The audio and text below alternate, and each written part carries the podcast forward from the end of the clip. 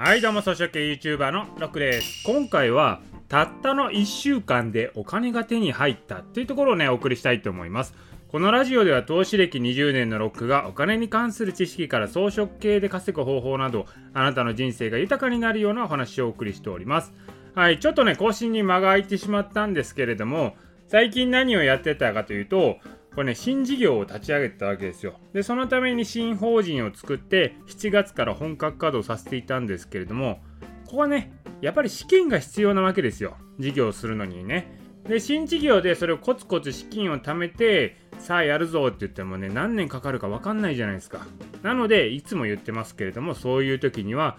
融資でお金を引っ張ってくるのが手っ取り早いですよって言ってますよね。で、私以前からこの創業融資を今回取りに行きますよって話はしてたんですけど、それが昨日、融資のね、決定通知が来ましたよ。今回ですね、日本政策金融高校で取りに行ったんですけれども、これ申し込んで、もう1週間後にはもう決定通知来たんですよ。めっちゃ早いですね。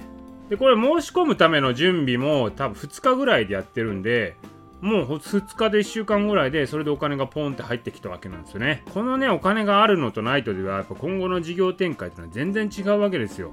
ほんと皆さんね、この創業融資っていうのを活用した方がいいですよと思います。でね、その創業融資を取るためのコツは何かというと、これやっぱね、裏技じゃないんですけれども、コツはあるのはあるんですよ。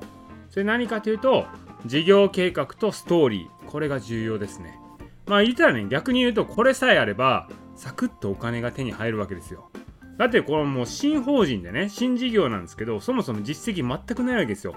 まだほとんど稼働してないですからね。もう売り上げちょろっとあるだけなんで、その状態で事業計画とストーリーだけでお金が手に入るんですよ。すごくないですか、これ。で、私もね、一応面談はあったんですけども、まあね、こう面談に関してはもうこっちはですよ。もういろいろ出す準備万端でこう挑んでるわけですよ。なんですけど、今回はねあまり突っ込まれずになんか形式的な確認だけで終わった感じなんですよ。